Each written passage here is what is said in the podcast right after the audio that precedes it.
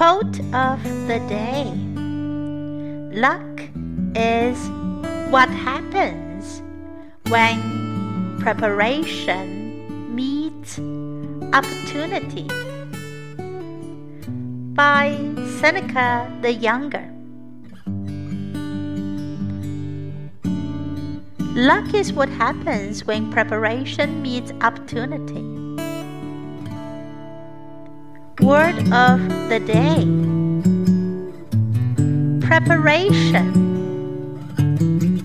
Preparation.